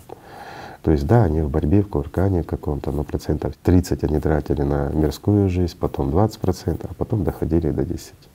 Но от этого их деятельность не уменьшалась, а только приумножалась. Угу. Ну разве не так? Во благо помог себе, спасся сам и рядом с тобой спасаются ну, тысячи людей, которые действительно хотят и жаждут этого. Потому что люди искренне. чувствуют. Просто что интересно, что как раз-таки и инструменты давались во все времена того, как избежать этой брани. Но до в моменты отсутствия знаний ты и сам бы, наверное, читал эту литературу и не видел бы, да, что это за инструменты, запутался и потерялся бы в этом. Но как здорово читать, когда ты имеешь уже и какой-то опыт, и когда есть… Не, ну понятно, когда знания. ты знаком уже и вооружен, то для тебя понятно то, что рассказывали Да. те же святые и все остальное. Где шли, а где система Ну, разворачивала а их, где, запутывала. да, а где просто хвостуны, которые подражали, симонией занимались, да? Мгм. Тоже интересно, что вот про этот новоначальный этап становления они писали о том, что на начальном этапе инок должен отвергать помыслы и мечтания, и каким образом? Не входя в прение и в беседу с ними. Ну, естественно, вот опыт, он говорит об этом. Мгм. То, о чем мы рассказывали Да. много раз. Но опять-таки, даже христианам, которые и знакомы с этим были, ну разве Бесенок позволит сопоставить знания Аллатры и опыт действительно вот, духовно свободных людей, вот этих, Да. которые постигали это? Нет, конечно. Пока человек не станет сам свободнее, тогда он видит это все. Он видит эти параллели, что оказывается путь один. Действительно, путь к Богу, он один. Это одна широкая дорога, по которой можешь пройти. И все проходят приблизительно одни и те же Обязательно. ориентиры, да. А нет другой дороги. Мгм. Дороги путей много, но дорога одна. Все равно это все будет с теми же опытами, с теми же практиками, со всем тем же, как бы их ни называли. Вот уже Игорь Михайлович говорилось э, часто о стоянии, но в каком смысле? О том, что если мы не стоим, то восстает враг внутри нас. И вот это стояние в истине, вот это понятие, просто оно искажено немножко в современном мире. Но опять-таки, ну, стояние в истине, отстаивание истины — это твое твердое убеждение, это твоя преданность, это твой выбор, да? Ну, по-разному мы можем это называть. Но суть одна. Любишь Бога, люби, не предавай Его. Вот в этом смысл. Не быть предателем, не быть лжецом перед Богом и перед самим собой. Вот это и есть стояние.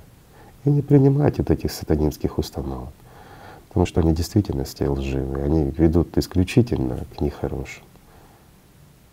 Как Бог посреди ей не подвижется, вспоминается вот это то, что описывали про Богородицу, что такое настолько внутренняя такая сила. И вот тоже описывают, как добиться, в принципе, вот этого состояния, да, и говорят о том, что действительно нужно постоянно, дисциплинированно, очень четко направлять абсолютно все свое внимание во внутреннее, что вот как рассеянные много-много лучиков, да. вот нужно их собрать в один. Но и то же самое, опять-таки, это что? Это тоже ассоциативная передача, то, что мы говорим, внимание и тому подобное. Передача тех же знаний, своего опыта. Но что искали? Искали какие-то примеры на Мгм. видимом, на понятном, чтобы даже через сознание вот достучаться до людей. Ну, к ним же ж это понимание пришло, слава Богу, а как другим передать? Ну, вот и начинали на пальцах рассказывать. ключевое про то, что сознание хочет расслабиться и думает, допустим, что ну наверняка там какие-то будут поблажки. Вот опыт духовных отцов показывает про то, что как раз-таки чем дальше, тем усерднее и усиленнее вот это направление внимания, что это основная действительно, как вы А сказали, другого задача нет. человека в жизни — А постоянно один. перенаправлять. Ведь Бога нет во внешнем, Он внутри человека. Мгм. Во внешнем есть иллюзия, как в той же игре. А Бог Он внутри. Разве пророки не об этом говорили? Об этом. Но извините, и дьявол стоит между личностью и душой. На вот этой дороге стоит сознание. Но дорога-то все равно есть, то, что называли серебряной нитью испокон Мгм. века. Так что ничего не мешает. Даже дьявол не помех. Ничего не помех. Если человек действительно хочет. Если это является целью его жизни. Если он достаточно духовно свободен для того, чтобы это осознать. А если он находится, извините, под каблуком системы, то как же он это поймет? Никак. Ведь раб может понять, что он раб, лишь глянув со стороны, что такое рабство. А если он родился в этой системе, он в ней живет, ну как и все, то как и все он и остается рабом. Для него это норма жизни. Сознание диктует, он исполняет. Ну как же, сознание это ж я. Ведь люди ассоциируют себя с сознанием. Как и все. Ключевое. как и все. этому же маршруту. И это, к сожалению, понимание, оно влезло уже куда и в религии, и во все остальное. Ведь даже если мы почитаем святых отцов, они опять-таки за мысли свои писали, которые надо концентрировать, вкладывать. Ну, вот так они высказывали свое внимание. Mm. То есть то, что мы называем сейчас вниманием. Разные передачи, интерпретации. Да, ну вот как бы и на этом пути, безусловно, не обходится и без опыта, который приобретается за счет преодоления и, скажем, есть такие прельщения от системы, подмен, которые встречаются и разворачивают человека от духовного пути. И это одним из них как раз-таки указывают вот эти ложные видения, что человек настолько хочет чувствовать себя избранным Богом, что не хочет отказываться от такого момента, как ложное видение, которое погубило очень многих подвижников, которые шли. Ну, естественно, пути. но опять-таки не человек хочет, а угу. бес ему навязывает. Бес ему рассказывает об его исключительности и избранности. Угу. И человек верит сказкам от беса. Но когда ему кто-то говорит обратно, то он возмущается, он вкладывает опять свое внимание куда? Возмущение беса. Угу. Да, ну как же, я же духовный, конечно. Самомнение, глупость и все остальное. Вот. Ну, это частое явление, но опять-таки из-за чего? Из-за того, что человек лжив. Бес в нем лжив. А тот, кто укладывает внимание в ложь, также лжив. Разве не так? Потому что он и является тем бесом. Куда человек вкладывает свое внимание, тем он и является. Сознание обманывает, что ты уже достиг цели якобы, да, то есть поставленной. Но пока ты находишься в этой трехмерности, это постоянный процесс, усложняющийся от системы, от ну, дьявола. Как же, конечно. Достижение этой цели. Угу. Вот тоже, что интересно, что тоже такими преградами, прельщениями на пути это были и ложные дары, там дар исцеления, который очень хотели люди, дар mm прозорливости некой. mm Вот. А вот э, давай честно скажем, да, вот сколько людей пришло в Аллатру для того, чтобы получить дары, дары могущества, скажем так, да, угу. чтобы обрести силу, еще что-то, но поняв, что здесь они, кроме работы над собой и тяжелого труда, ничего не получат, угу. потому что это действительно тяжело работать над собой, противостоять сатане внутри себя.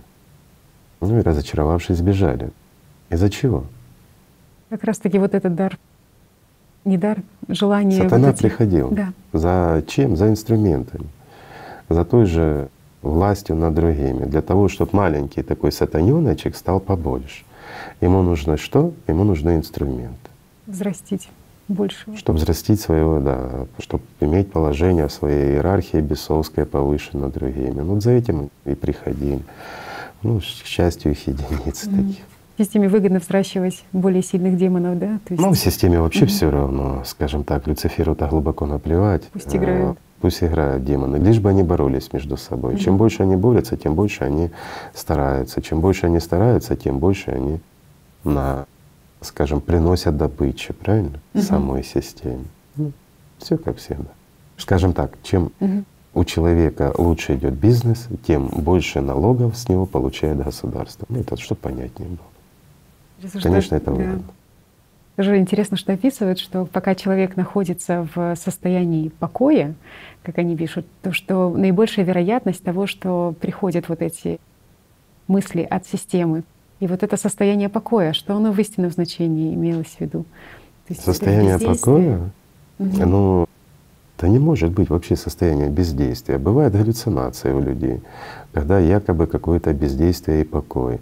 Но мысли ему рассказывают в голове, вот ему демон сидит и шепчет в голове, что ты в покое. Вот смотри, у тебя нет ни одной мысли. Подожди, но если это говорит тебе кто-то, что у тебя нет ни одной мысли, у тебя что, действительно ни одной мысли в голове? Угу. А кто говорит? Вот простой вопрос. Да демон — это тварь незамолкаемая.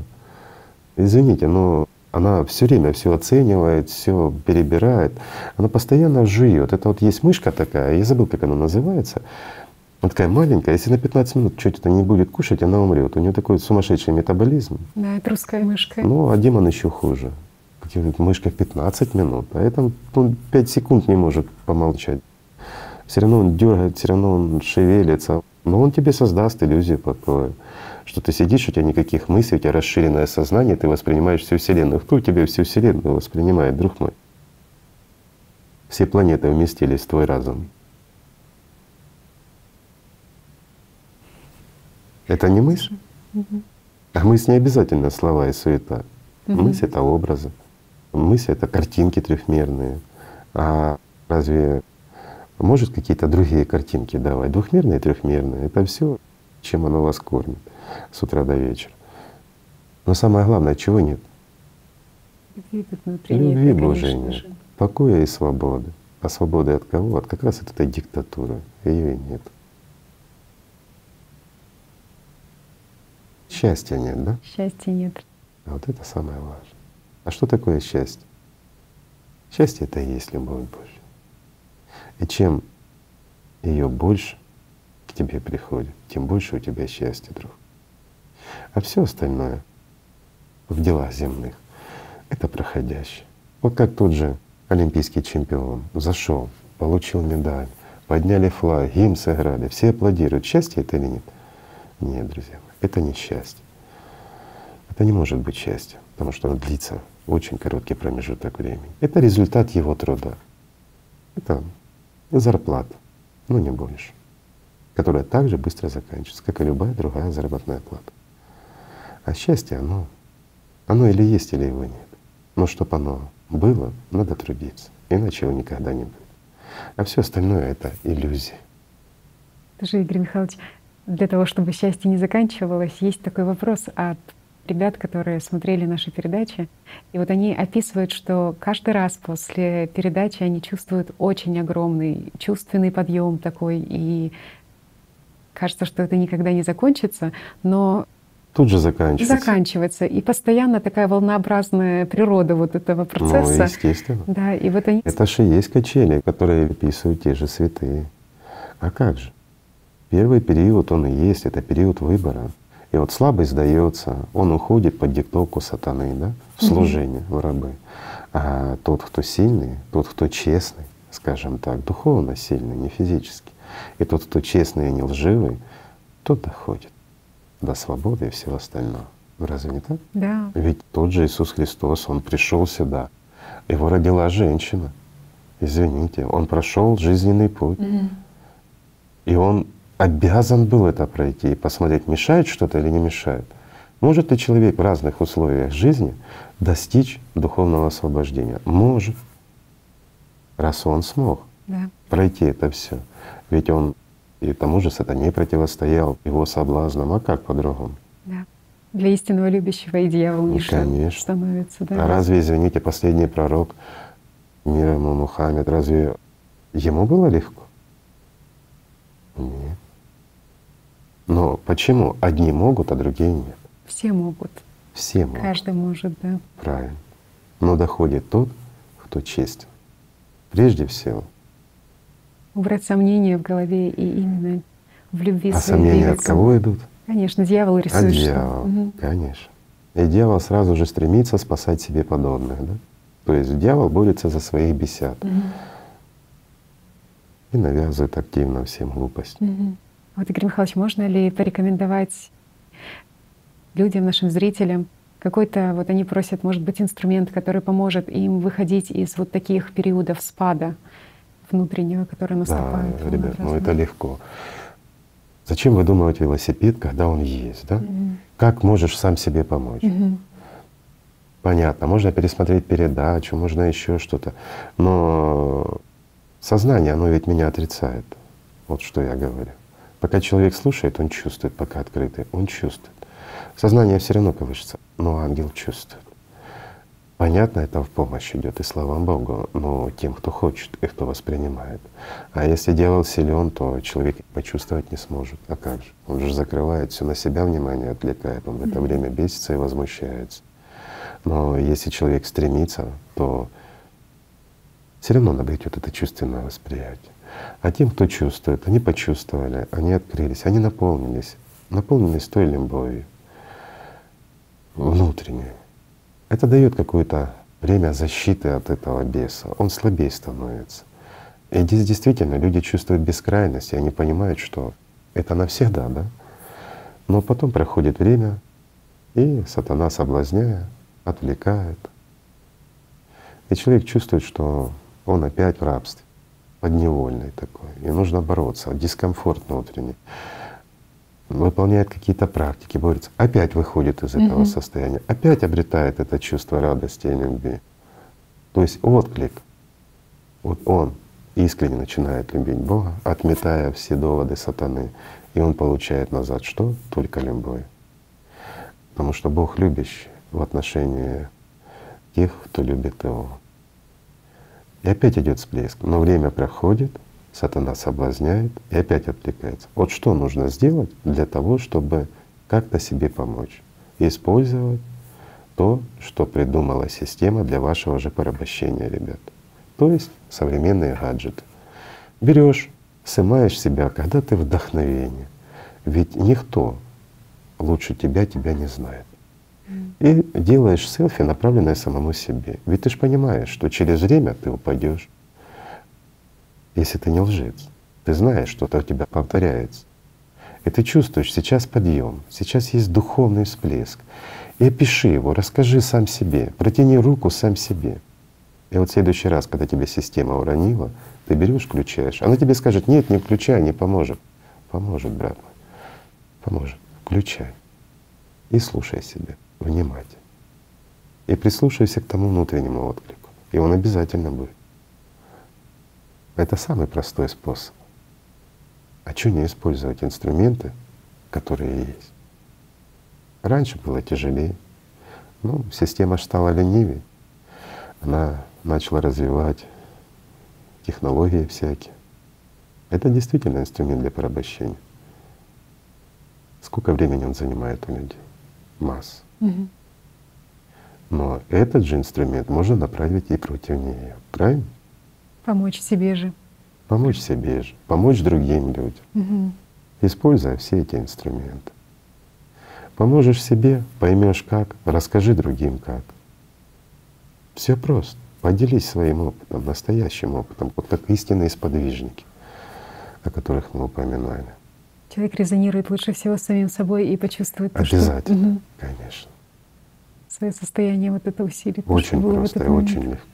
И здесь беда в том, что даже сознанию аргументировать это как-то нечем. Само же. Крыть нечем, да, все козыря как раз у личности в таком случае. Это просто. Игорь Михайлович, вот такой опыт хороший вы рассказали и предложили ребятам такой вариант того, как действительно преодолеть вот эти периоды своего спада, да, того, как закрадывается. Просто и эффективно. Да. Вот интересно, что все таки возвращаясь к Феофану затворнику. А вот mm знаете, что интересно? Вот поминание таких людей, как Феофан, оно благостно. Почему? Потому что человек, который действительно находится не в этом мире, оно наполняет, а не обворовывает. Mm-hmm. А вот лжесвятые, которым люди молятся, но они, извините, в аду, то есть те же субличности где-то среди людей бродят, а вот они как раз людей и обворовывают. То есть особенно если мы знаем их образ, их имя, если мы от них что-то просим, обращаем к ним внимание, это облегчает им жизнь. Мы рассказывали это не раз уже. Но это опустошает самого человека и усиливает беса вас. Напоминание без образа, да, тоже да, вот это такая важная, угу. скажем, тема. Ну, может быть, когда-нибудь мы ее раскроем шире, если будет нашим друзьям интересно. Да. Возвращаясь к Феофану Затворнику, интересно, что он говорил, что он говорил, что человек, в принципе, это другая уже сторона людей, не меняется, потому что не знает, что нужно меняться. Вот он говорил, что Человек не видит своего состояния, потому что не чувствует и опасности своего положения, не чувствует опасности своей, а потому не заботится и избавиться от нее. А и это вот часто это... и густо. Угу. Ведь сколько людей живут, как все, они озабочены, извините, мирскими жизнями, ну, обычной суетой. И они даже не понимают о том, что они больны, смертельно больны. И это правда но опять-таки сознание их не пускает к тому, чтобы сделать шаг к собственному спасению. Это, это серьезная проблема. Но для того, друзья мои, вы здесь, что понял сам суть цели человеческой, для чего он здесь. Объясните ее и другим. Нельзя влиять на выбор человека, но пояснить можно. Ведь сатана тоже не заставляет кого-то что-то делать. Он предлагает. Но когда человек не разделяет себя и беса внутри, он делает так, как ему шепчет бес. Ведь не бес делает, ты делаешь. Ты злишься, ты оскорбляешь, ты убиваешь, ты грабишь, ты обворовываешь. Но разве не так? Так. Но бес ведь только предлагает. Угу. Интересно, да. Конечно. Но и противостоять ему также можно. Предлагать людям, рассказывать. Это и есть как раз одна из форм деяния. Угу. Когда человек обретает вот эту любовь, но он не может ей не делиться. В этом смысл. Даже Игорь Михайлович так хотел просто поделиться так коротко таким осознанием своей истории, потому что, в принципе, отечники святых отцов читала с раннего детства, и удивительно, что только благодаря соприкосновению со знаниями ты начал видеть сейчас в них то, чего вообще совершенно не видел и не замечал раньше, как даются инструменты того, каким образом выйти от воздействия да, вот этого сознания, вот этого демона в голове. И просто Хотелось бы поделиться этим со зрителями. Вы об этом говорили очень много, неоднократно в передачах, но все-таки оно может быть другим языком сказано, и есть, безусловно, нюансы, какие-то недопонимания здесь. Ну, опять-таки, в текстах. Из-за чего это? Из-за того, что эти люди, они относились к той или иной религии. Они жили уставами той религии, опытом других отцов, святых, которые постигали это же своей работой. Угу. Естественно, что они рассказывали об этом со своей позиции, а мы рассказываем просто. Мы рассказываем об этом так же, как вот, ну, не знаю, ну, как обыденной жизни. То есть все просто, четко на своих местах, ну, без всякой религиозности. Потому что духовный путь — это не религия. Религия — это свод учений, знаний, желаний, стремлений. Ну, это уставы организации. А духовное спасение — это дело каждого. И об этом как раз и говорили святые отцы тоже, что да. Поэтому спасибо вам большое за вот этот дар. Дар действительно каждому человеку иметь возможность видеть истину в тех писаниях, в тех текстах, которые из века в век, в принципе, ну, Естественно, и когда начинаешь понимать, ты это видишь подтверждение везде. Оказывается, что и тысячи лет назад и больше люди шли тем же самым путем. Да. Я просто хотела бы поделиться, хотела бы поделиться инструментами, о которых как раз-таки говорят те, кто практиковал, тех, кто действительно сражался с системой, тот, кто взращивал в себе любовь внутреннюю. И вот говорят, что для отражения греховных помыслов и мечтаний отцы предлагают два орудия. Первое — это немедленное исповедание — и второе — это немедленное обращение к Богу. Ну, наверное, только сейчас ты понимаешь, что в истинном понимании означает, что прежде всего нужно немедленное исповедание. То есть это не врать, не заигрываться. Не врать. Да. да.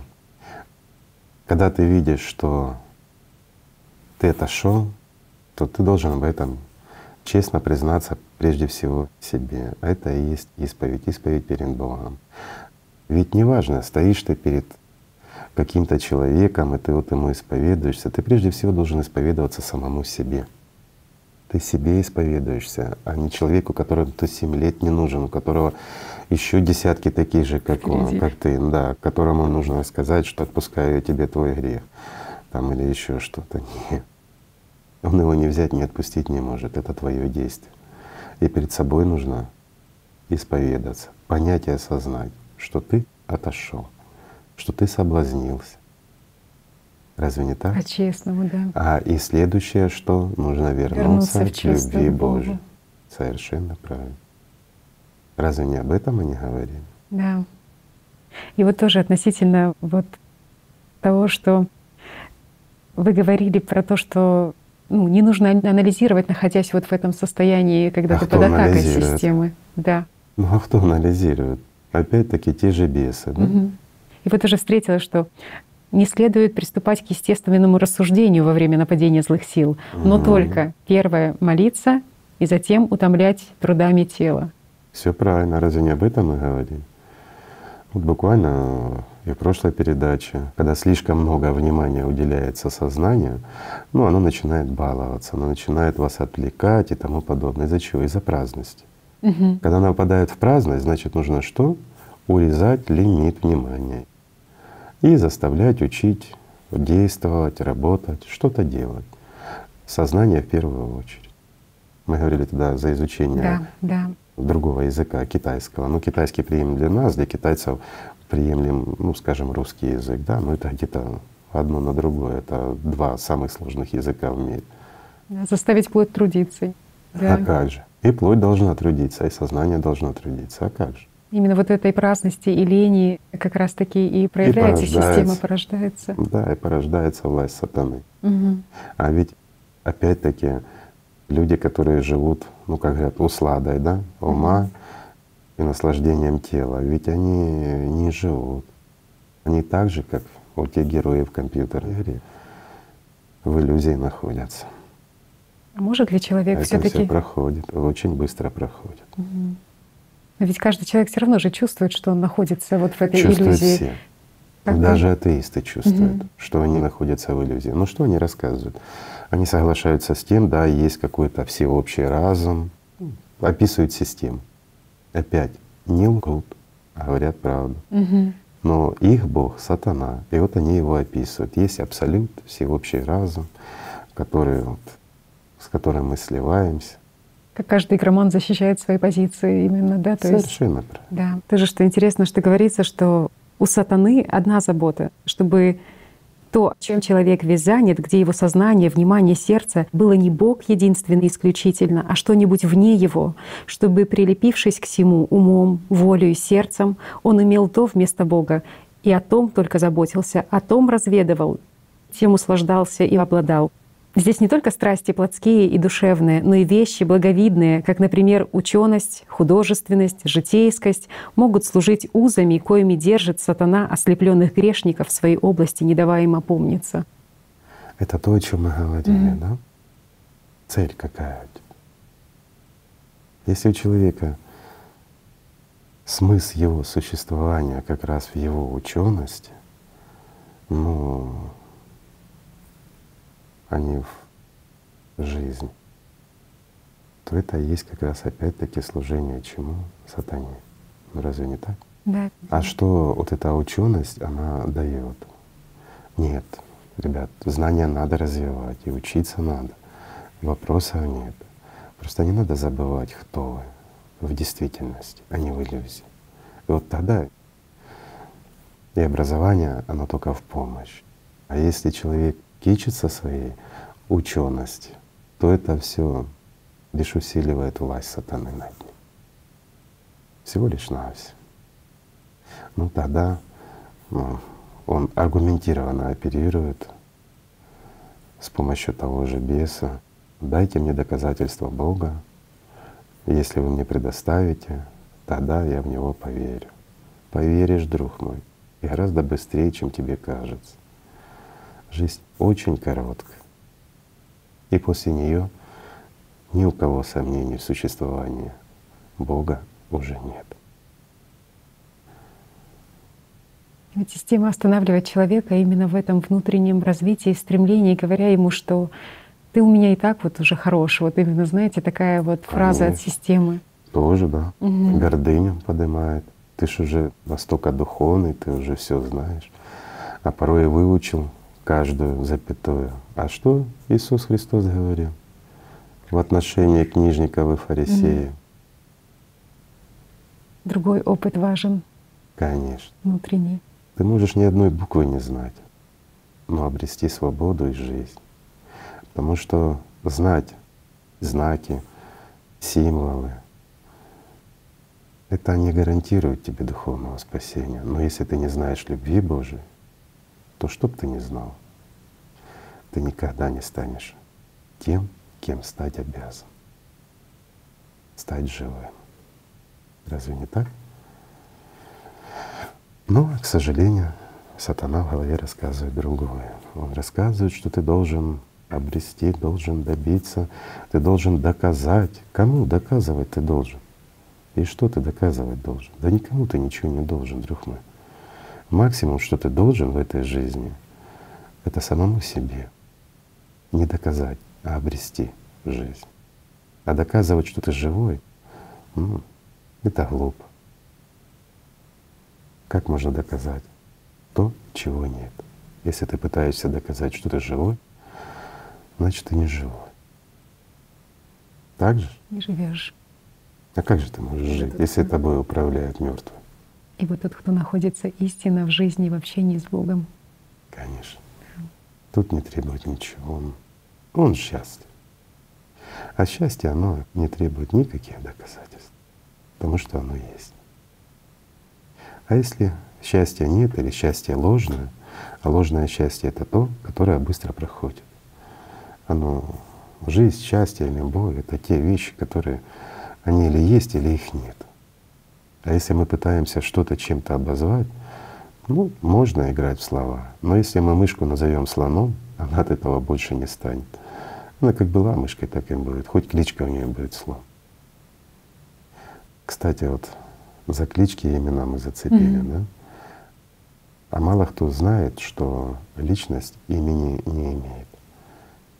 Но не реагирует на кличку, которая нас приучает с детства. На это реагирует как раз наше сознание, то есть наш бесенок. Вот он имеет кличку, имени ваше.